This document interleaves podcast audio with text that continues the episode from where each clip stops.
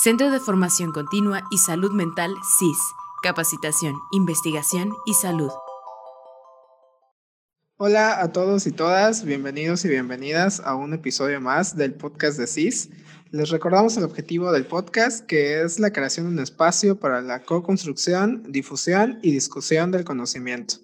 Eh, les agradecemos el apoyo que han tenido los episodios anteriores. Eh, recuerden que estamos en YouTube, en Facebook y en Spotify. Les dejamos los links a nuestras cuentas abajo en la descripción. No olviden seguirnos y estar pendiente de las cosas que publicamos en las páginas oficiales. Y bien, eh, tenemos el día de hoy un tema interesante, como todos los temas que hemos traído desde el inicio del, podcast. Y eh, tenemos aquí al psicólogo Daniel Gasca para hablar un poco sobre la salud mental y otras cuestiones eh, vinculadas al ámbito educativo, principalmente, aunque bueno, abordaremos algunos otros temitas, ahí lo veremos por ahí, lo iremos viendo. Bien, pues les presento de manera muy rápida al psicólogo Daniel. El psicólogo Daniel, bueno, es psicólogo de formación, eh, es docente en educación a nivel primaria ha estado en áreas de USAER, en diferentes eh, centros educativos. Y bueno, tiene también eh, de manera privada este, un espacio donde brinda regularización, atención psicológica, estimulación temprana y apoyo en la adquisición y consolidación de la lectoescritura. Un espacio bastante interesante eh, para mí, que es creciendo. Ahí les compartiremos por aquí en la descripción eh, los, los accesos y los links a las, a las cuentas de Creciendo y también, bueno, que nos platique ya un poco para el final, Daniel, de, de la propuesta que, que, trae él junto con sus colaboradores y colaboradoras. Y bien, bueno, ¿cómo estás, Daniel? Un gusto tenerte por acá. ¿Qué onda, Eric? Buenas noches. Eh, gracias por invitarme.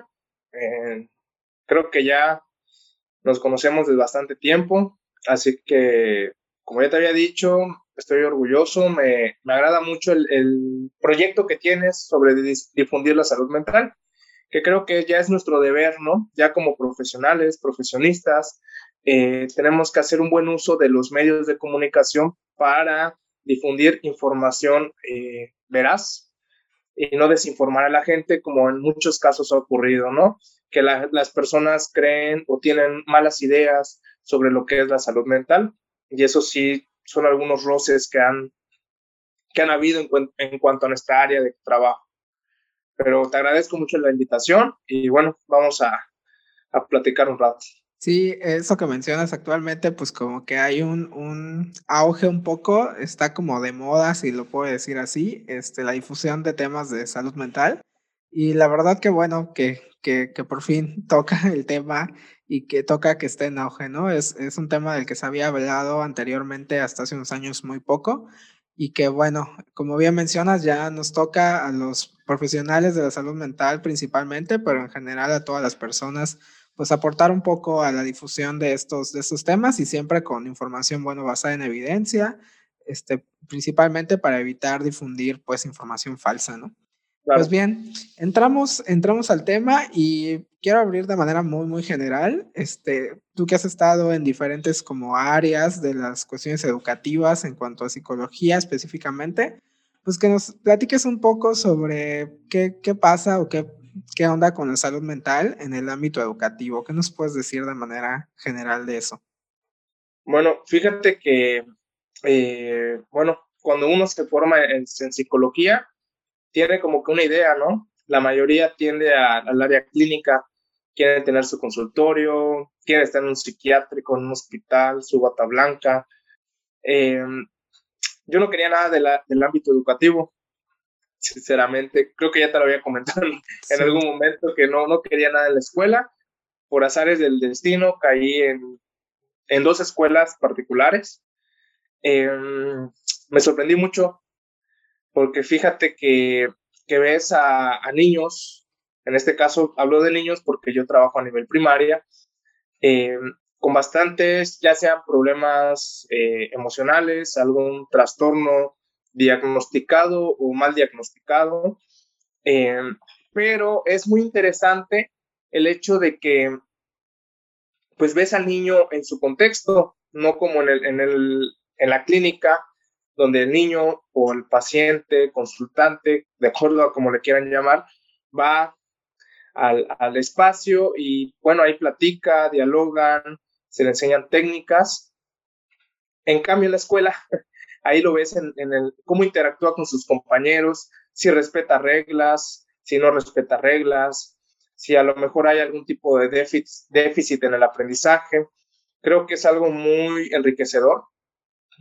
De la verdad, no me esperaba aprender tanto en, en ese ámbito, ni que me gustara mucho, porque la verdad es, es interesante el convivir con ellos. También muchos piensan que a lo mejor es nada más, eh, bueno, en lo personal, yo no me gustaba mucho las funciones de los psicólogos educativos por a lo mejor porque nunca tuve contacto con alguno de manera directa, nada más lo veía de forma indirecta y era ah, el psicólogo, el psicólogo, pero pues ¿qué hacía? Yo nada más veía que estaban pues por ahí en, la escuela. existiendo. Entonces, así es, eh, existiendo. Pero te digo a lo mejor porque nunca tuve contacto con uno de forma directa que me, que me dijeron, ¿sabes qué? Necesitamos que, que veas con el psicólogo. En estos casos, yo estaba más he estado más encargado del área eh, que era pedagógica en cuanto a problemas eh, o necesidades educativas enfocadas a lo académico. Sin embargo, no hay que hacer esta brecha entre lo académico con lo emocional, porque muchos dicen, bueno, un niño con TDA, sí, claro, eh, va a tener problemas en cuanto al a lo que es el aprendizaje.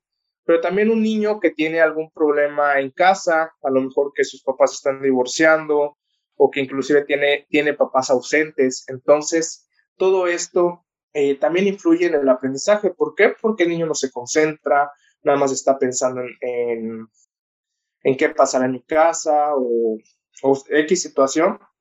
Lo hace que él ya no se pueda concentrar en lo que son los temas. También ¿Qué ocurre? Que a lo mejor problemas que tenga en casa eh, hacen que el niño pues quiera llamar la atención o tenga ciertas conductas en, la escuela donde que sean notorias. Eh, tristemente, muchas personas etiquetan a esos niños. Eso es lo, lo, lo, que es muy, muy notorio en lo que es el ámbito educativo, que dicen, ay, no, no te juntes con él porque es muy travieso, ¿no? o inclusive entre los mismos maestros, no, te tocó con este niño, no sabes qué, este niño no, no de plano, pero ya es nuestra labor como psicólogos indagar qué está ocurriendo. Hace rato mencioné algo de malos diagnósticos. Sí. Eh, creo que algo muy común es el TDA y lo que es el TEA. Que si se sienta, que que si no se sienta, o que a lo mejor la maestra le preguntó algo y no le respondió porque es que no presta atención, eh, pues ya este ya, ya este ya, ¿no? Entonces, tenemos este, estos tipos de problemas donde, donde a todos les quieren dar un mal diagnóstico cuando a lo mejor las estrategias que emplea el docente en el aula inclusive son de poco interés para el niño, a lo mejor él sea más kinestésico y el hecho de estar sentado nada más viendo diapositivas o escuchando al maestro hace que no pueda retener el, conocimiento, retener la información de forma adecuada. Puede, como mencioné, que hayan problemas en casa o que inclusive el bullying logra afectar lo que es el, el rendimiento académico. Entonces estamos teniendo esta parte, ¿no? De que hay malos diagnósticos, eh, sobre todo de TDA y, TEA. Sí, yo he tenido la oportunidad de estar eh, alguna que otra vez en, en ámbitos o espacios, este, en instituciones educativas, tanto públicas como privadas, y sí es muy, muy notorio esta cuestión del diagnóstico por, por TDA, ¿no? Este, como platicamos, como platicamos la vez pasada, ¿no? O sea, de repente, pues prácticamente que, que el niño este, está corriendo, TDA, que el niño no le hace caso al, al, docente, TDA, este, que no hizo la tarea, que no lleva su libreta, que perdió el lápiz, TDA, o sea, todo, todo, todo es TDA. Y lo mismo con, con trastorno del espectro autista, ¿no? Con TEA. Este, que ese niño es muy reservado y, está ahí en la esquina del salón, pues TEA. Que, que, si no mira los ojos, TEA. O sea, es un clásico ese de que no mira los ojos, es ya este, rasgos autistas. Y muchas veces este, los docentes, las docentes y este, otros profesionales también del, del, de la misma institución, como trabajadores sociales o incluso los, los mismos psicólogos y psicólogas, se aventuran a dar ese diagnóstico, ¿no? Como que pareciera que, que, que, el niño sí tiene o la niña sí tiene TDA. Y sí es muy importante mencionar esto porque, este, pues para, para los profesionales que escuchan y para los que no son profesionales del área de, de la psicología o de, del área de las cuestiones de la salud mental, pues que sepan que un, un profesional aislado, sea psicólogo, sea trabajador social, eh, incluso un médico por sí mismo aislado, de forma aislada, no, no es muy válido que, que entregue un diagnóstico por alguna de estas, por ejemplo, con TDA y TA. Se requiere un equipo multidisciplinario y de varios profesionales trabajando en conjunto para poder brindar un buen diagnóstico, ¿no? Porque, bueno, este tipo de, de trastornos, por llamarlos de alguna manera, este, pues tienen componentes tanto, tanto biológicos como psicológicos y sociales, ¿no? Eh, que, que, también responde un poquito, a mi parecer, a esta cuestión de la medicalización en general del mundo y en específico del sistema educativo, este, donde pues queremos ir por ahí, por la vida, etiquetando y diagnosticando a las personas que, que se nos cruzan enfrente y, y también, como comentábamos, este, algún día que, que habíamos platicado sobre esto, eh, estas, estas etiquetas terminan por convertirse en profecías autocumplidas, ¿no? O sea, los, los padres, las madres reciben por parte del profesional este diagnóstico o esta impresión diagnóstica y cambian la forma en la que tratan a, al niño o a la niña y lo tratan ahora como un niño o una niña con TDA. Y la escuela empieza a tratarlo también de esta forma y el niño termina por apropiarse de la etiqueta y del diagnóstico. Entonces, muchas veces eso termina por, por ser una profecía autocumplida. Entonces creo que sí es demasiado este, importante, interesante es, y, pero mucho más importante este, que lo menciones en esta cuestión de, de la salud mental este, en la escuela. Sí, y fíjate que, que esta parte que mencionas, eh, las etiquetas que se le hacen a, a, los niños, a veces deja de ser Juanito, ¿no? Por, por ser un nombre, sí. y ya es el niño con TDA. Exactamente. Ya sea por, por cualquier eh, cualquier persona de la, de, la institución, inclusive por los mismos papás o inclusive por los papás de los compañeros, ¿no? Porque obviamente entre los niños, eh, lo dice, también entra la parte de sensibilizar a los niños en cuanto a, a la salud mental, ¿no? Los trastornos que hay y, y formas de ser empáticos con ellos, incluirlos en, en actividades. Pero en esta parte, igual que, que hablabas de, de la profecía auto, de autocumplida, Está, está esto que ya habíamos comentado, que a veces inclusive los papás esperan, no digo que desean, pero sentirían tranquilidad si le dicen es que tu niño tiene TDA o tiene TEA. ¿Por qué? Porque eso les quita la responsabilidad. Normalmente sí. dicen, bueno, pues el, el TEA eh, tiene un componente biológico, entonces, pues, pues bueno, así, así nació, ya lo, ya lo tiene. No fue mi culpa. Fue nuestra culpa. Cuando a veces el niño que a lo mejor tiene conductas que se pueden asociar al, al TDA, por ejemplo, puede ser por el hecho de que hay, no hay reglas en casa, ¿no? A veces ocurre que el niño eh, se cita a los papás porque el niño no le hace caso al maestro, no le hace caso a la maestra, golpea a sus compañeros, insulta, y bueno, ya tienes al papá ha sentado, esto hace el niño. Eh, y empiezas a hablar con ellos y luego le dices, bueno, ¿y qué castigos le ponen cuando hacen esto? No, es que no hay castigos. Entonces, pues, pues entonces si no hay, un, no hay una consecuencia y al, referirme castigos, no hablo de golpes ni chacletazos, porque eso también ocurre de que dicen, no, pues es que me lo golpeo, le, le doy en su, bueno, a veces así lo dicen, y, le, y entonces, sí. bueno, tienes un niño que a lo mejor se pasa a los papás porque es violento. Sí. Y me estás diciendo que al niño que es violento lo estás castigando con más violencia. Y aquí tenemos esta parte donde los papás tienen su pequeño insight, donde dicen, ah, eh, porque le planteas, ¿no? Le dices, bueno, si, si tu hijo viene o te estoy citando porque golpea cuando algo no le gusta y tú lo golpeas cuando algo no, no te gusta de él, entonces es lo que está aprendiendo, simplemente lo está replicando, no es que tenga un TDA o no es que, no es que tenga un TEA, o cualquier otro trastorno. Trastorno de, conducta también es muy común. Sí, definitivamente los, los trastornos de conducta sí me han tocado un par ahí, eh, casos bastante interesantes que, que te digo, haces mucho, bueno, en mi caso, a mí me gusta hacer lo que le dicen el, el rapport con, con, los niños, más bien le digo el clic, ¿no? Con ellos, la, la afinidad, donde ellos mismos te cuentan sus historias, eh, psicólogo, puedo hablar con usted, y claro, te pones a hablar con ellos. El hecho de que a lo mejor hay algún niño que tuvo alguna conducta en el salón de clases, una rabieta, no sé, X situación que haya ocurrido, eh, pues ya lo regañaron, ya, ya lo castigaron, pero sigue, por ejemplo, en el salón tirado y no quiere ir a su otra clase o, o nada más se quiere quedar ahí. Y pues obviamente sus compañeros están asustados. Em, pues no es llegar y, bueno, si ya lo regañaron los maestros, eh, a lo mejor algún directivo, bueno, ¿y tú para qué vas a regañarlo, no? Tú psicólogo, entonces eh, es esta parte de, si está en el piso, pues te acuestas con él. Obviamente le dices, oye, eh, que es ahí en el piso, está cómodo, me puedo sentar contigo, te sientas con él. Y ya, bueno, en mi caso le platico de cualquier otra cosa, ¿no?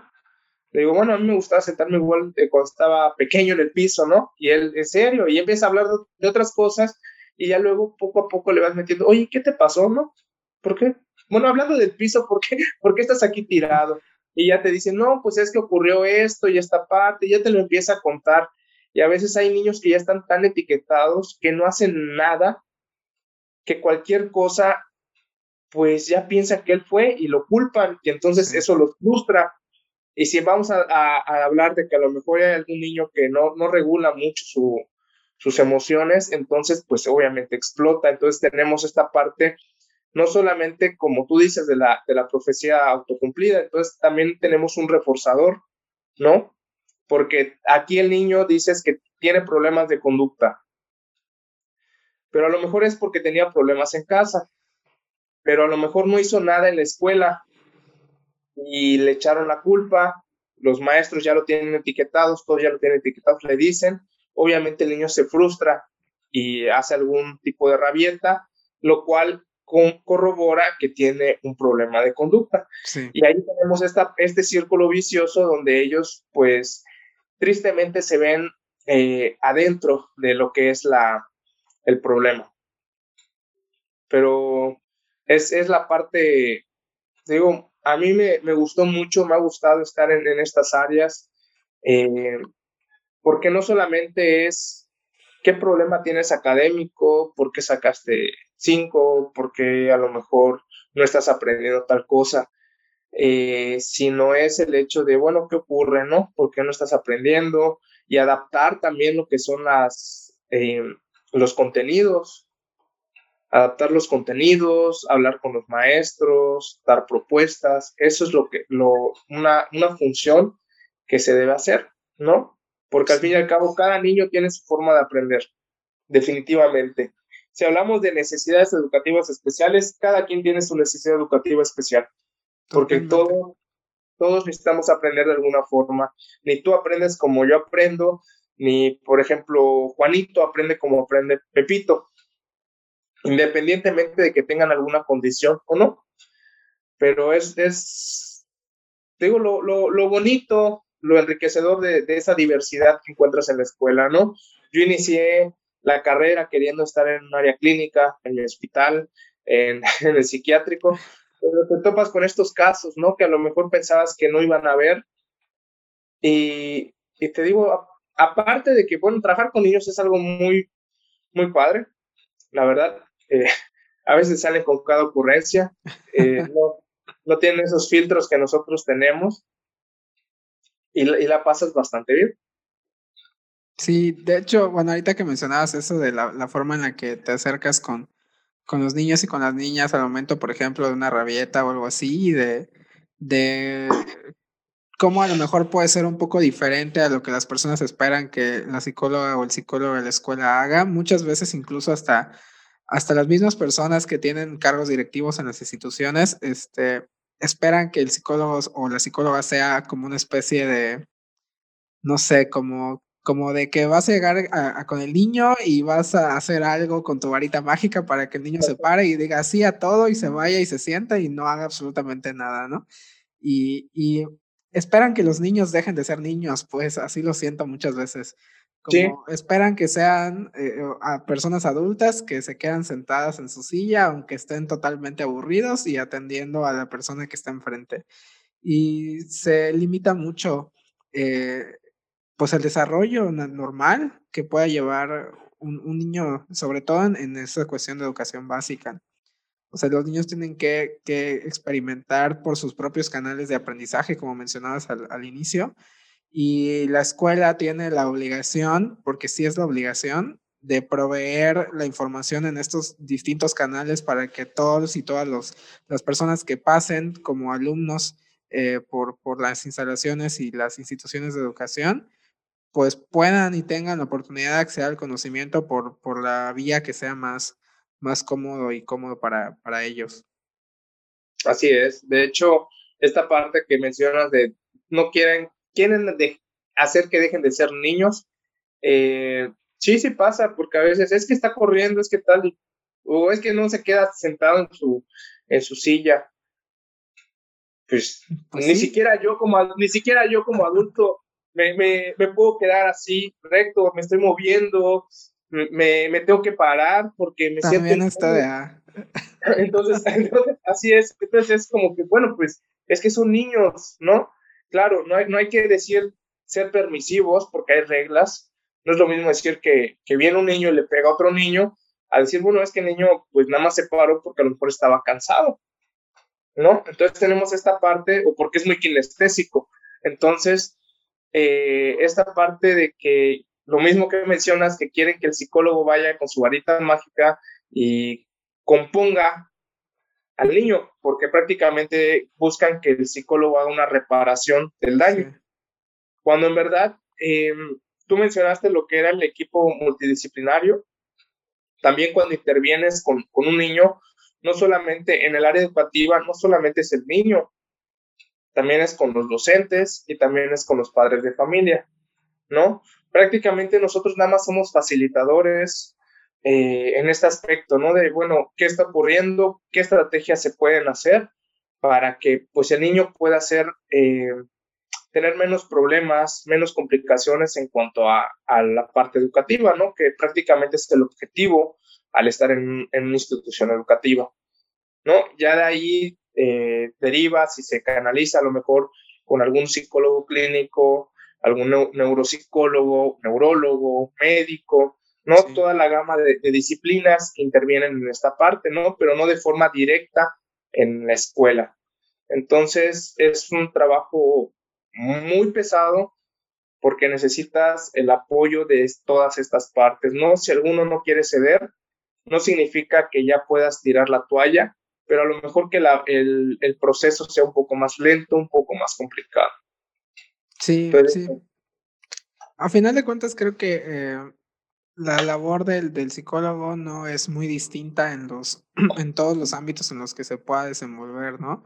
A final de cuentas, eh, esta cuestión en la escuela terminamos por tratar con, con temáticas muy similares que podían tratarse en el consultorio, solo que en un contexto totalmente distinto, ¿no? Eh, a final de cuentas, yo, yo creo eso, ¿no? Que, que el que hacer de las personas que, que, estudiamos psicología no varía mucho, varía el contexto quizá en el que estamos pero no, no tanto las, las cosas que hacemos. Pero bien, y eh, con, esta, con esto que, que hablábamos de los diagnósticos y todo esto, ¿qué pasa este, entonces con, bueno, ya ahora con los niños y con las niñas que sí requieren algún tipo de, de adecuación de la institución de manera física o de, a nivel curricular? Eh, sé, bueno, que tú tienes preparación en, en lenguaje de señas este, mexicana, entonces, pues hablando un poquito del tema de la inclusión, ¿no? ¿Qué, nos puedes platicar de eso en el, nivel educativo? Claro, fíjate que es un tema que, me gusta mucho. Me gusta mucho porque prácticamente no hay una inclusión como tal. Porque eh, la otra vez te, comenté fui a una, plática del DIF hace como unos dos años y un, un psicólogo mencionó una frase que no es inclusión, sino es una incrustación educativa.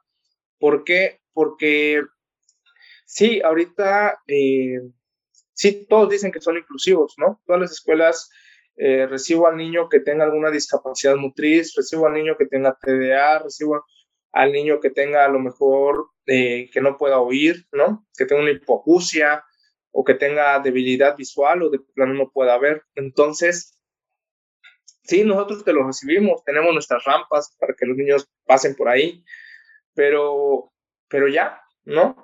Sí. Entonces, eh, hablo en cuestión de las escuelas eh, regulares, no hablo de, por ejemplo, los USAER, los USAER están, pues cada uno tiene su especialidad, ¿no? Pero, por ejemplo, una escuela ya que se supone que están hablando de la inclusión, donde dicen que niños que no tienen condición o algún tipo de discapacidad pueden convivir con niños eh, que no tienen alguna condición que les afecte en cuanto a, al aprendizaje, pues ahora dicen, bueno, sí, podemos mezclarlos, ¿no? Somos inclusivos porque están conviviendo entre ellos. Pero bueno, eh, el maestro sabe braille, eh, el maestro sabe lenguaje de señas. En caso de, de algún tipo de discapacidad motriz, el maestro de educación física tiene conocimientos o, está capacitado a lo mejor para poner ejercicios adaptados a esta persona. No, a lo mejor inclusive ejercicios que pudieran estimularlo y, y fortalecer alguna área que tenga, en la que tenga algún tipo de déficit. Entonces, eh, ¿hay algún tipo de preparación? Sigo diciéndote, eh, las escuelas te dicen, ¿sabes qué? Aceptamos todo tipo de niños. Todo tipo de niños los aceptamos. ¿No? Pero no, no, no hay un, ok, ya están ahí en, en, la, en la escuela. ¿Y ahora? Sí. ¿Y ahora qué se va a hacer? Te digo, un niño a lo mejor con discapacidad motriz, eh, pues lo tienen ahí en, en, una clase de educación física, ahí sentado, ¿no? Pero pues hay actividades que pueden hacer, ¿no? Hay actividades que, que el docente, en este caso de educación física, puede decir, bueno, pues yo, yo tengo conocimientos en esta área, que es educación física, puedo adaptarte a ese tipo de actividades. Y aquí entran lo que son las adecuaciones curriculares, ¿no? Sí es esta parte de, adecuar eh, lo que es la currícula escolar al, aprendizaje del niño. Pero aquí entramos en la parte, un niño que a lo mejor tenga hipoacusia, cómo va a adquirir los conocimientos, los docentes, si el docente no sabe lengua de señas, o a lo mejor el docente no sabe ni siquiera que debe hablarle de frente a un niño que tenga hipoacusia para que pueda leer los labios. Porque si yo estoy volteado viendo para allá, el niño no va a saber lo que estoy diciendo.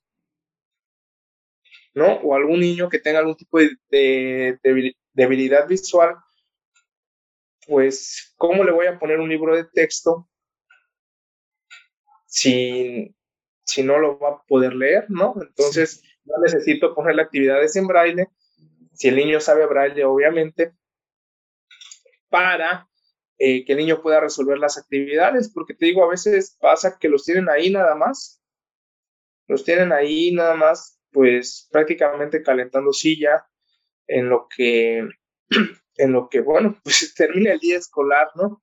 Y, es, es muy triste porque pues te dicen, sí, somos inclusivos. ¿Sabes qué? Nuestras escuelas son inclusivas, eh, aceptamos todo tipo de niños, porque así lo ponen, todo tipo de niños. Como si hubiera una clasificación. Así es, porque eh, anteriormente creo que era como, hay muchas escuelas que dicen, bueno, ¿tiene discapacidad? No, no entra. Pero ahora dicen, bueno, pues sí entra. pero, pero pues creo que podría decir que los discapacitados somos nosotros los que tenemos una discapacidad porque no tenemos la capacidad para, para a lo mejor proporcionar las herramientas necesarias. Como tú dijiste, eh, bueno, yo tengo eh, conocimientos en lo que es lengua de señas, pero en braille no. Entonces, ¿qué voy a hacer yo si viene algún niño con alguna debilidad visual? Ahí entro yo en mi tope, ¿no? Ahí entro en, pues, no lo puedo dejar así, entonces ya queda en mí, pues investigar, capacitarme sobre lo que es el braille para que el niño pueda, para que yo pueda trabajar con el niño y el niño pueda aprender. Entonces, es nuestra responsabilidad. Sí, a lo mejor la institución no te capacita en este aspecto, pero creo que ya es algo igual, una responsabilidad a nivel personal, el decir, bueno, si me están llegando muchos niños eh, con esta situación, pues, ¿cómo me puedo capacitar, no? ¿Qué, ¿Qué, estrategias puedo emplear? Porque a veces dicen, bueno, es que el niño tiene TDAH. ¿Y qué es TDAH? Bueno, pues que tiene mucha hiperactividad, está muy, se mueve y no presta atención. Ah, bueno, sí. Chido. y ahora. Sí, y luego. y ahora, ¿no? Entonces, lo que me dijeron es que el niño no me va a prestar atención y se va a andar moviendo. Pues bueno. Pero ¿qué puedo hacer? ¿Cómo trabajar con un niño que tiene TDAH, no? Puedo poner actividades un poco más eh, lúdicas, inclusive el hecho de, hay niños con TDAH que la verdad he visto que, que, que son rapidísimos para terminar las tareas y las terminan bien. Y luego entran los maestros que se frustran porque el niño pues ya terminó y necesita hacer algo y está molestando a sus compañeros. Bueno, pues ocúpalo, mándalo a lo mejor, eh, no sé, borra el pizarrón o apoya a algún compañero, ¿no? Para que, para que esa energía la canalice. Pero son, son estas partes, ¿no? Que a veces dicen, bueno, tiene TDA. Sí. Sí, de hecho, eh, bueno, esta cuestión que mencionas, ¿no? De la incrustación educativa es bastante graciosa, pero al mismo tiempo triste porque es totalmente una realidad, ¿no? O sea, muchas veces, bueno, no muchas veces, creo que la gran mayoría de las veces, este, se, se toma como si la inclusión se tratara de poner rampas y hacer el acceso físico a nivel infraestructura para que el alumnado pueda llegar al salón y ya, o sea, de una vez que con que llegue al salón, más que suficiente para que lo tengamos y aparte porque tenemos que cumplir ciertas normas, porque ahora quizá las instituciones educativas les piden esa cuestión de la inclusión educativa, pues. Pero sí, como mencionas muy bien, este, creo que es una responsabilidad compartida. En primera, este, pues sí, como docente a nivel profesional y personal, pues, pues preocuparse por, por poder eh, tener la capacitación adecuada para poder desempeñarte de manera adecuada en tu, en tu trabajo. O sea, si, si al final de cuentas es una realidad que, que vamos a tener eh, pues personas eh, como alumnos que tengan alguna forma de aprender diferente a la usual, incluso diferente a la nuestra, pues capacitarnos para poder brindar este, pues los conocimientos y facilitar el conocimiento en, a estas, a estas personas, pero también por parte de las instituciones educativas que a final de cuentas pues son quienes manejan esta parte como logística y administrativa de la escuela, pues preocuparse porque su, su, plantilla esté capacitada al menos en lo básico con esos temas. O sea, ya ni siquiera se pide que sean expertos en, en lenguaje de señas, en braille y en cualquiera de las otras formas para poder eh, dar este, de forma adecuada las clases, ¿no? O sea, se, pide que tengan por lo menos lo básico. Y, de, de, pronto suena muy utópico, ¿no? Como que todos los docentes van a saber lenguaje de señas, todos los docentes tienen que saber braille. Y no, tampoco o sea, se entiende que, que la, a nivel práctico en la realidad es muy complicado.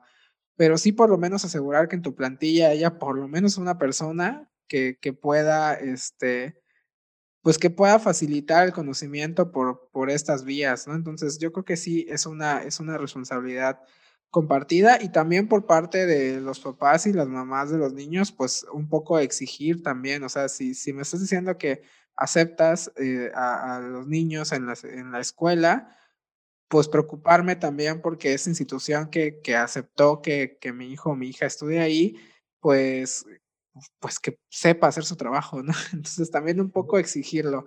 Creo que, que ahí hay, podemos ir aportando, este, pues todos y todas, y como bien mencionas, o sea, las, las adecuaciones del currículum son creo que la parte más complicada. Eh, últimamente yo conocí un término, ya ves que hay todo un, un debate muy extenso sobre estas cuestiones relacionadas a la discapacidad, ¿no? Antes que si discapacitados, después personas con capacidades diferentes, eh, de ahí en cuestiones más educativas, ¿no? Necesidades educativas especiales, este, barreras en el aprendizaje y cosas así. Y últimamente conocí un término que se llama diferencia funcional, que es un poco lo mismo, pero evolucionado eh, en, un ámbito más como, creo que en este momento de la posmodernidad, si lo podemos ver así, eh, algo, algo que yo considero benéfico es que los conceptos van evolucionando para ser un poquito más descriptivos eh, y no, no tanto que terminen por convertirse en una etiqueta, ¿no? Entonces, esta, esta cuestión de la diversidad funcional habla precisamente que todos y todas pues funcionamos de forma distinta y que la mayoría funcione de una forma no quiere decir que es la forma adecuada o la forma correcta. Entonces, si partimos de la premisa de que todas las personas funcionamos de formas distintas, entonces no tendríamos por qué ir etiquetando y tratando de, de, tratar diferente a personas que no, que quizá no están dentro de la norma, hablando de esta cuestión de, de la mayoría, pues entonces, personalmente es un tema, es un concepto que a mí me hizo mucho sentido y me agradó porque le quitamos la visión precisamente medicalizada que hablamos al principio, ¿no? Del niño con una discapacidad o la niña con TDA o con trastorno de conducta. O sea, le quitamos esa connotación que termina por ser negativa muchas veces. O sea, ya no es como que se diga el, TDA como para clasificarlo, sino que nos, nos referimos a los niños como, ah, es que es el niño con TDA y ya tiene una etiqueta y una valoración negativa, ¿no? Entonces, esta cuestión de diversidad funcional a mí me hizo todo el sentido del mundo y pues bueno, aprovechar para compartirla por aquí. No sé cómo, cómo la puedes ver tú o si la habías escuchado también. Sí, claro. De hecho, creo que una vez eh, me la habías comentado. Creo que sí.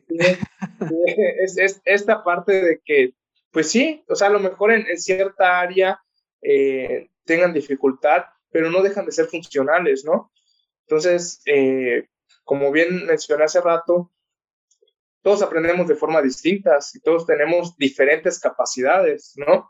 A lo mejor a algunos se le hace más fácil la parte de lectura, la parte lo que es toda esa comprensión lectora, pero matemáticas no sabe nada, ¿no? Matemáticas viene y te dice, es que no, no sé nada, no, no me entra matemáticas.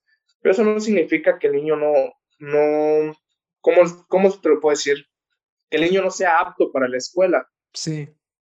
¿No? Porque a lo mejor hay otro que sabe mucho matemáticas, pero no sabe o se le dificulta mucho lo que es la comprensión lectora, la lectura fluida, todas estas partes. Entonces, eh, eso es hablando a nivel, vamos a decir, eh, escolar, pero la misma parte de, los niños que tengan TDA, eh, pues al fin y al cabo son funcionales en, otras áreas. Sí, exactamente. O sea, no son es, funcionales. No es que dejen de funcionar. Así es, y, he visto muchos niños que tienen esa condición que, por ejemplo, en los deportes terminan sacando todo su potencial y son grandes deportistas. Entonces, pues dices, bueno, no es que el niño sea discapacitado, sea, no es que el niño, pues hay quienes dicen está malito. Sí. y tristemente, tristemente todavía se, se, dice este término de está malito, pues que va a estar malito. Nada más, bueno, todos tenemos diferentes condiciones. Entonces, está esta parte de, etiquetar, como bien mencionas, de darle em, un término médico, ¿no? Que al fin y al cabo, pues sí es necesario por ciertos criterios, por porque si hay niños que en verdad tienen eh, un trastorno, no, como, no a nivel de, de, bueno, es que se mueve mucho, ¿no? Pero, pero esta parte, pero no deja de ser un niño. Sí. No deja de ser Juanito.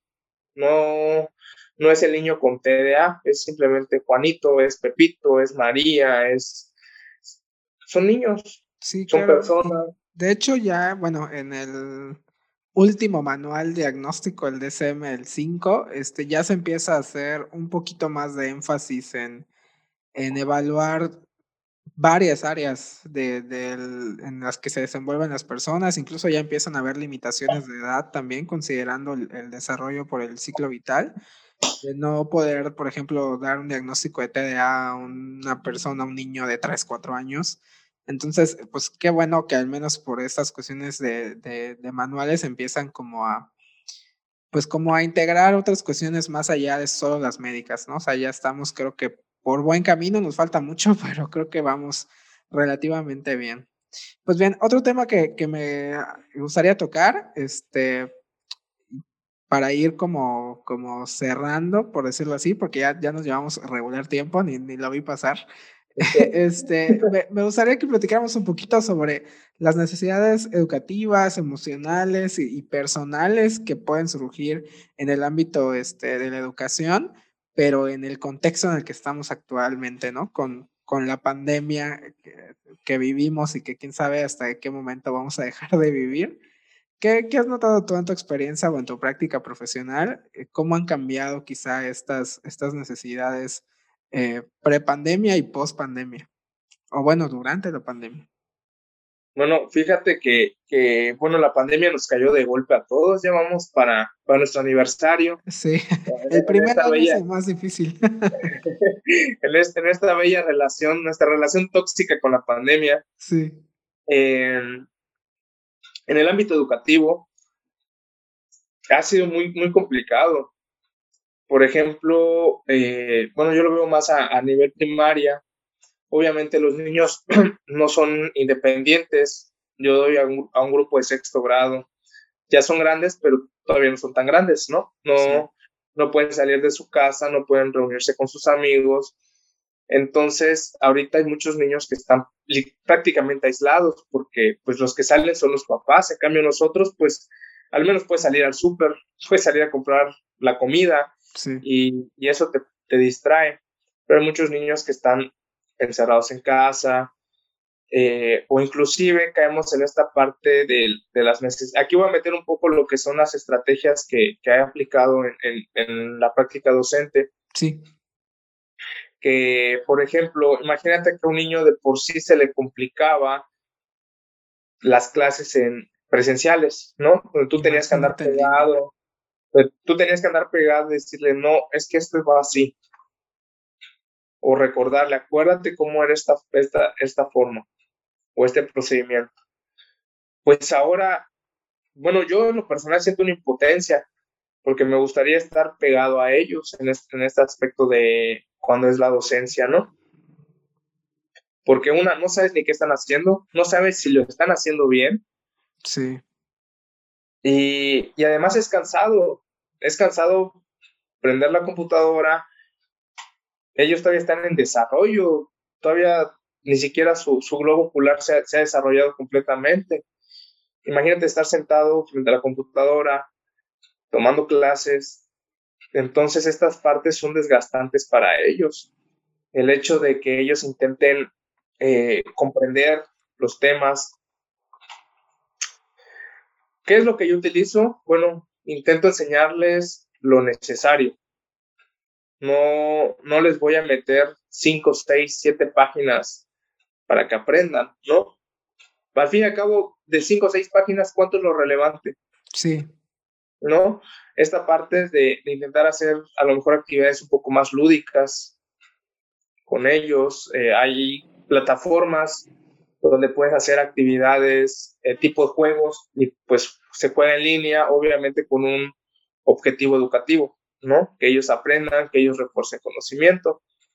Pero aquí va una parte que, que me llama mucho la atención, es que ahí salen muchas necesidades emocionales por parte de ellos. El hecho de no estar con sus compañeros, el hecho de, de pues no interactuar con nadie más, a veces me quedo con, con, con, mis alumnos platicando porque pues ellos quieren platicar. Sí. O por ejemplo, eh, jugando algún tipo de juego que esté en el celular, entre todos nos conectamos y nos ponemos a jugar. ¿No? Está esta parte de, de la parte humana, la, la empatía, que es algo que, pues ni siquiera decir que nosotros los docentes, nosotros los psicólogos debemos tener, sino todas las personas, ¿no? Es, es algo muy importante y es fíjate que es, aquí me desvío un poco del tema, es algo muy importante y algo que he visto que ha estado eh, surgiendo demasiado ahorita en la pandemia. Veo en redes sociales, veo por compañeros, eh, colegas, personas que a lo mejor no son del área de la salud mental, teniendo empatía con los demás. Creo que es, va a ser una parte buena, rescatable de lo que es la pandemia, ¿no? El hecho de, de que, bueno, te sientes mal, habla, habla conmigo porque yo igual me he sentido mal. Sí. Eh, y la salud mental, bueno, mmm, aquí en la, en la práctica privada como, como psicólogo, eh, pues ha, ha, venido más gente requiriendo lo que es el, el apoyo en cuanto a, a, salud mental. He visto muchos, e inclusive amigos, que han buscado este tipo de ayuda como bien mencionamos, la salud mental ha estado, eh, pues ahorita en auge, ya sea por, por moda, pero bueno, hay que sacarle lo, lo, lo más provechoso, ¿no? Y además ya no está tanto ese estigma, ese tabú de que vas al psicólogo porque estás loco. Sí. Bueno, si vas al psicólogo, así como vas al dentista, a lo mejor no tienes una carie, pero vas con el dentista para ver si a lo mejor tienes sarro o si hay alguna prevenir. y previenes caries, previenes sarro y pues puedes ir al psicólogo pues para prevenir, ¿no? Claro. No necesariamente tengo que andar en una depresión, no necesariamente tengo que tener ansiedad para ir con el psicólogo. Entonces quedamos en esta parte de que pues eh, ya me desvío un poco el tema. de la parte de, la, empatía que, que, hay que tener con ellos. Y entre, bueno, en, el caso del grupo que tengo, eh, entre ellos igual se apoyan bastante y es algo que me agrada. Eh, hasta me metieron en su grupo de WhatsApp, ¿no? Y ahí están a cada rato. Termino de trabajar y veo que hay como 300 mensajes. pero, pero en parte los entiendes, ¿no? Porque estás, es esta necesidad de, de, de convivir, de hablar entre ellos, porque imagínate, estar encerrado, a lo mejor cada cuánto salen, ¿no? Y muchos de nosotros trabajamos, muchos de sus papás trabajan, entonces caemos en esta parte de que pues, se necesita comunicar, como no podemos quedarnos aislados al 100%. Entonces sí ha salido muchas, muchas necesidades, tanto en salud mental como educativas, gracias a la pandemia aunque viéndolo del lado bueno, porque te digo, no nada más es ver la, la, la parte mala, pues creo que nos hemos actualizado bastante en lo que son tecnologías. Sí. ¿No? La verdad, en, en actividades lúdicas, eh, en manejo de, de, computadora, de plataformas, así como por ejemplo ahorita que andamos en, en esta plataforma. Sí. No, igual habla, no, no sabía que había tantas plataformas y entonces ya se usan prácticamente todas esas, entonces dices, bueno, en cualquier momento las puedo volver a utilizar y ya no existe este problema. Pero sí ocurren, hay bastantes cosas que mejorar, obviamente. Eh, creo que no estamos preparados, no es creo, no estamos preparados para, para esta, y vamos trabajando sobre la marcha, ¿no? En el ámbito educativo, intentando que, bueno, que aprendan lo necesario, lo más que puedan, no atiborrarlos o llenarlos de, de tareas, de exámenes, de copias, simplemente pues que sepan lo necesario, punto. Sí, sí, es, concuerdo contigo mucho. Este, creo que a veces eh, los, nosotros las personas adultas este, olvidamos un poco eh, la visión que pueden estar teniendo los niños y las niñas durante la pandemia, ¿no? O sea, hay mucha, mucha este, queja en redes sociales sobre lo complicado que, que ha sido no salir, no poder reunirse con amigos, no poder salir a dar un paseo, salir a comer algo a algún restaurante, este, o a cualquier lado. Pero como bien dices, o sea, mínimo uno va a comprar la comida y la la persona, interactúas con la persona que te está cobrando, ¿no? O interactúas con la persona que te cruzas en el súper, aunque solo veas a 5 o 10 personas por ahí caminando. Pero los niños y las niñas están, pues, o sea, hoy sí que obligados a estar, pues, encerrados. Y muchas veces, eh, los adultos tenemos como cierta aversión a la tecnología y, creemos que es enteramente negativa. Y bueno, si el niño y la niña de por sí no sale, no interactúa con otros compañeros y aparte le estás cuestionando eh, cómo se puede comunicar de esta forma, por ejemplo, a través de un teléfono, a través de una llamada, a través de, de medios digitales con otros compañeros y compañeras, pues entonces, ¿qué interacción le queda al niño más que con las personas que viven con él, ¿no? Y si las personas que viven con él son todas adultas, pues entonces la interacción social del niño que puede tener con sus pares es prácticamente nula. Y creo que es una cuestión importante a tomar en cuenta desde la docencia, porque muchas veces se puede ver como un aspecto negativo que ellos puedan interactuar tanto, por ejemplo, este, por WhatsApp. O que esto que mencionabas, ¿no? De que hay un juego en el celular y se incluye el docente o la docente dentro de la comunidad que pueden crear este, los niños y las niñas dentro de su grupo y se hace partícipe de, de, pues del grupo como tal, te vuelves una, una, persona más en el grupo y no solo eres la figura de autoridad, eh, el docente que da la clase, que te regaña si, si haces algo malo, que ese muchas veces es la, la figura que se tiene de los maestros y las maestras. Entonces sí, definitivamente creo que la pandemia nos agarró de golpe a todos y el sistema educativo todavía más. Eh, muchos docentes no tenían cero contacto con medios digitales y con internet y pues, o sea, ya en este punto es como obligados a tratar de interesarse por capacitarse y las instituciones a brindar la capacitación a los docentes, eh, porque si no, pues se queda atrás ahorita que, mencionamos eso, se me venía a la mente, ¿qué, qué opinas de la, educación a distancia en general? Eh, ¿Crees que es un sistema que, va a continuar incluso después de que podamos regresar de manera física? Es decir, quizá, quizá no que la educación en general sea 100% virtual, pero al menos desde mi punto de vista, ya adelantándome un poco, yo creo que, creo que sí es un modelo que va a continuar con bastante auge después incluso de que podamos regresar a capacitarnos y a seguir formándonos de manera física. No sé, ¿cómo lo ves tú? Pues fíjate que, es una pregunta eh, no te puedo dar una respuesta exacta, obviamente, pero que también me le he, planteado por el hecho de que, bueno, el hecho de, esta parte de, utilizar la tecnología, de adaptarnos a, la, a la educación a distancia, pues es parte de evolucionar, ¿no? Eh, evolucionamos en este aspecto y creo que no deberíamos retroceder. Sí, definitivamente hay bastantes cosas eh, que impiden o que complican la educación a distancia, pero por ejemplo, ya regresando a unas clases presenciales, a lo mejor combinar las clases a distancia o las clases en línea con las clases presenciales podría ser bastante eh, enriquecedor tanto para los niños como para el docente o simplemente el seguir utilizando a lo mejor eh, plataformas eh, lúdicas, plataformas donde se puedan hacer retroalimentación eh, de forma divertida, de forma entretenida para los niños o para cualquier pues igual nosotros en, en, recuerdo que en la carrera nos ponían actividades así lúdicas y también nos divertimos, ¿no? Y, aprendes más en esta parte.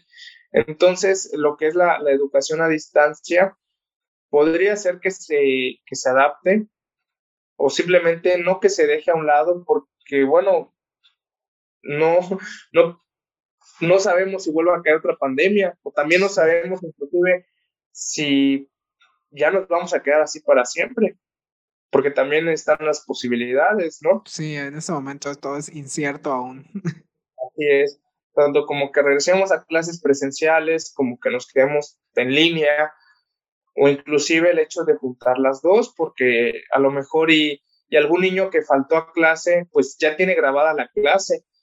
Sí. ¿No? Y ya, ya, la, ya, bueno, el niño nada más en la tarde puede ver la clase del maestro y, y ya de esa forma puede ir aprendiendo. ya no es tanto las famosas aulas mixtas, ¿no? Así es, ya no sería tanto como el decir eh, qué tarea dejó, ¿no? O qué explicó. Aquí está el apunte. Bueno, ella está viendo la, la explicación del docente, inclusive las preguntas que tienen los alumnos, que posiblemente son preguntas que yo tendría, entonces ya me las están respondiendo. O algún alumno que a lo mejor por cierta una enfermedad no puede ir a clases, bueno, pues se está transmitiendo la clase, entonces, bueno, yo estoy en casa y puedo ver la clase, entonces no me estoy perdiendo esta parte de, del aprendizaje. ¿Se va a quedar, la verdad? No sé. Yo digo que, que al fin y al cabo se puede adaptar, se puede juntar. Mm, como te dije, no es de todo mal la educación a distancia, eh, tiene sus complicaciones. En lo personal, yo prefiero presencial porque yo me muevo, yo me muevo mucho. Yo, yo, tenía mi TDA, yo no podía quedarme sentado, yo tenía que rayar pizarrón, tenía que andar checándolo. Ahorita me, me de hecho, hasta dolores de espalda ya me dan por, por andar tanto tiempo sentado. Entonces, eh, yo prefiero la presencial, pero se puede combinar con lo que es la clase en línea. Sí. ¿no? Al fin y al cabo, ¿qué es lo que se busca? Favorecer el aprendizaje del niño. No que se lo aprenda de memoria, porque la verdad, en un año se le va a olvidar. Claro. Y el aprender de memoria es para qué? Para pasar el examen. Ya, ya pasé mi examen. Sí, claro que sí. Te pueden sacar, 10 en, en, en un examen, pero en verdad pudo no haber aprendido nada. Sí, Hace rato mencionabas un punto que yo creo que es bastante importante y, y, que creo que es uno de los aprendizajes que podamos tener, al menos en el ámbito educativo, con esta cuestión de la pandemia, que es, eh, tú decías, ¿no? Enseñar lo necesario.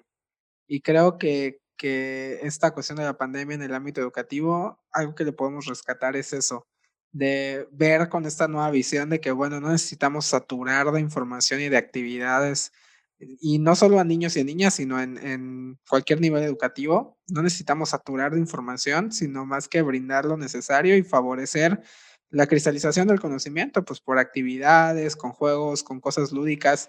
Este, bueno, como la mayoría de personas que escucha, yo espero que sepa, bueno, pues el conocimiento se, se mantiene de mejor manera cuando va vinculado a cuestiones, por ejemplo, a emociones, ¿no? Cuestiones emocionales, este, psicológicas en general. Entonces, favorecer estas, estas cosas creo que es algo que se ha tenido que hacer sí o sí en la virtualidad de la educación, pero creo que es algo que tiene que mantenerse o tendría que mantenerse. Y bien, bueno, ahora sí, para finalizar, me gustaría que nos hablaras un poquito de Creciendo, de la propuesta que, que traes, este, con, con, esta cuestión. Eh, a mí, bueno, yo sigo la página en Facebook y este, me, me agrada mucho que se combine la formalidad de los datos que se da con, con cuestiones lúdicas como los memes, por ejemplo. Hablando precisamente de este tipo de estrategias más lúdicas, este, creo que, al menos en lo personal, creo que es, eh, hablando de la página como tal, este, es una forma bastante divertida, creo yo, de obtener datos de vez en cuando hay publicaciones muy formales, de vez en cuando se utiliza el recurso de, los memes. Entonces, platícanos un poquito cómo está esta cuestión de creciendo. Claro, bueno, pues fíjate que justamente creciendo surge la pandemia. Surge la pandemia porque, eh, porque, bueno, no sé si a ti pasa, te pasa que como psicólogo, pues te conoce la vecina, te conoce a lo mejor y te empiezan a contactar, ¿no? Sí. bueno, puedes atender a tal persona. Em, y bueno, necesitamos un espacio, además de que, bueno, las necesidades educativas de algunos niños, em, pues simplemente se les complica recepcionar información eh, de forma en clases en línea, entonces ¿Qué hacemos acá? Les damos atención individualizada. Eso significa que nada más, además, por todo lo que es esto de la contingencia, solamente recibimos a un niño por clase. ¿Por qué? Por la parte de el cuidado de la, de la salud y otra porque así nos podemos enfocar en qué necesita el niño. Como te mencionaba anteriormente, eh, a lo mejor si yo estoy enseñando una forma y tengo dos niños, uno lo recepciona de mejor manera y el otro no.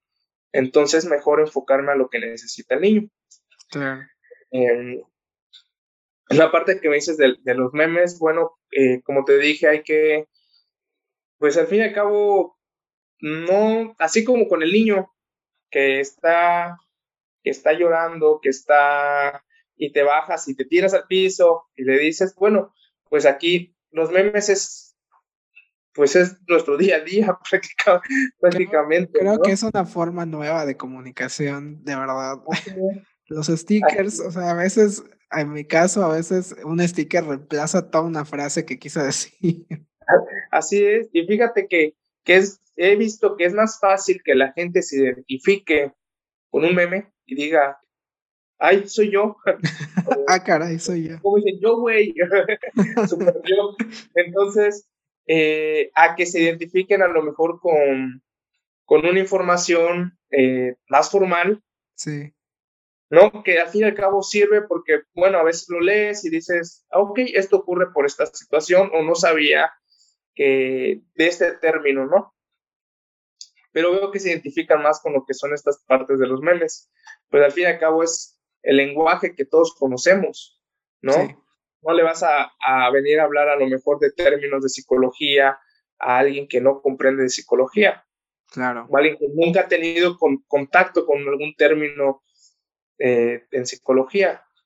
Porque pues a lo mejor no se le haga de su interés, pero en cambio los memes, pues todo el mundo los conoce. sí.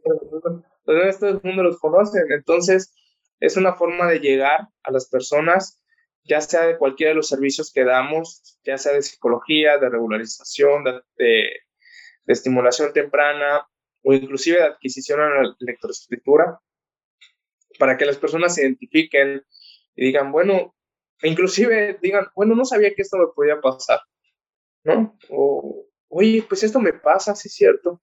Y entonces aquí es donde empiezan a preguntar, donde bueno, les explicas, porque hay que explicar que, en qué costan los servicios, el procedimiento, porque pues son diferentes servicios, entonces cada uno tiene distintas formas de intervenir, ¿no? Sí. Eh, ya sea inclusive por la edad de los, de, en regularización es de, de primaria hasta, de preescolar hasta primaria. Entonces igual depende de las necesidades. En este caso, eh, la psicóloga es la que trabaja con niños más pequeños. Yo no me aventuro a trabajar tanto con niños muy pequeños.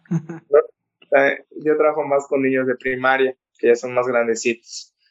Eh, pero es toda esta parte, te digo, los servicios que, que, brindamos, al fin y al cabo, buscan satisfacer necesidades, ya sean eh, emocionales, ya sean académicas, ¿no? para que pues los estén en ¿cómo te puedo decir? En equilibrio o para que ellos, pues, al fin y al cabo logren superar esas barreras que tienen. Ahorita en la parte emocional, bastantes han venido por cuestiones de la pandemia, que, que causa ansiedad, que inclusive el, es, esa ansiedad, ese miedo que les dé a lo mejor COVID o el hecho de estar encerrados. Sí vienen muchas personas por ese tipo de, de, situación. Y como te dije, creo que es nuestra, nuestra labor, eh, nuestra ética profesional, brindar este tipo de apoyo, ¿no? Si lo, si lo sé dar, si, es, si me he capacitado, si he tomado cursos, diplomados, maestría, eh, y, lo, y, lo, y tengo el conocimiento para aplicarlo, pues lo aplico. En este caso, nosotros aplicamos la atención psicológica y también la parte de educativa, que prácticamente va de la mano en estos aspectos. Sí, sí, totalmente esta cuestión que decías del conocimiento, de manera personal creo que, bueno, conocimiento que no se comparte o no se socializa o las habilidades que se adquieren si no se comparten, pues no sirven absolutamente de nada. Entonces, pues sí, eh, Bien, pues ya, ya si quieres nos, nos puedes mencionar como los medios de contacto de Creciendo. Como les digo a todas las personas que pasan por aquí, no te cobramos la publicidad todavía, ¿no es cierto? No te cobramos la publicidad. Entonces, de todas formas, aquí abajito vamos a dejar los, los medios de contacto este, a, la, a la página y en general lo, el contacto con Creciendo, pero bueno, menciónanos un poquito cómo te podemos encontrar en redes sociales o, o cómo contactamos contigo. Bueno, en Facebook estamos así como, como creciendo, pero con K eh, y con D. Y en Instagram, si no mal recuerdo, es Creci, obviamente con K también. Sí. Punto do, Así nos encontramos en, en Instagram. Ok, de todas formas aquí les dejamos las, los, los links a las cuentas oficiales de Creciendo. Y, claro, sí.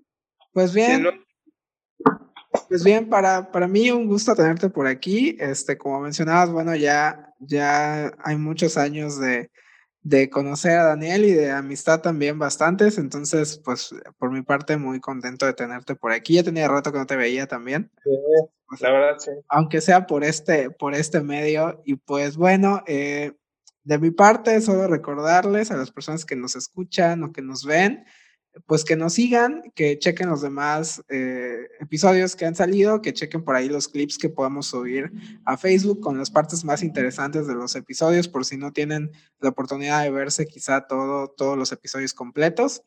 Y bueno, la invitación a seguirnos en nuestras redes sociales de nuevo. Y bueno, Daniel, te dejo el micrófono abierto para que despidas como quieras despedir. Bueno, pues primero que nada, muchas gracias de nuevo por la invitación, Ari. Así es, al menos así nos vemos, ya teníamos rato sin, sin vernos. Todavía quedan pendientes los, los chilaquiles. Sí. Pero, pero bueno, eh, me agrada mucho que este espacio sea para difundir conocimiento eh, de distintas áreas. La verdad sí, sí he escuchado los, a tus otros invitados que has tenido, eh, temas muy diversos, que a lo mejor yo puedo decir, bueno, en esto yo no me especializo, o en esto a lo mejor no tengo tanto conocimiento, pero pues sirve al menos como mencionamos, para saber, para, para pues conocer qué es lo que, de lo que se está hablando. Y el punto es, bueno, promover una buena salud mental, ¿no? Información eh, verídica, veraz sobre la salud mental y no pues promover tonterías como tonterías como que luego promueven o, o gente que pues no tiene formación en, en el área de psicología o psiquiatría y pues inclusive venden, venden servicios que ponen en riesgo a, la población, a las personas. Es, lo, es lo, creo que es lo que más, más me molesta en este aspecto. Sí, pero, comparto. Pero bueno, te agradezco mucho, Eric, eh, la, la, invitación y ya sabes, cuando quieras, eh, podemos hablar de, de otro tema. Perfecto, pues muy bien, esperamos tenerte por aquí con algún otro tema que podamos planear. Y pues bueno, pues un gusto de nuevo y gracias a todas las personas que nos escuchan o nos ven. Nos vemos en el próximo episodio. Síguenos en nuestras redes. Encuéntranos en Facebook como Centro de Formación CIS y en Instagram como CIS-MX.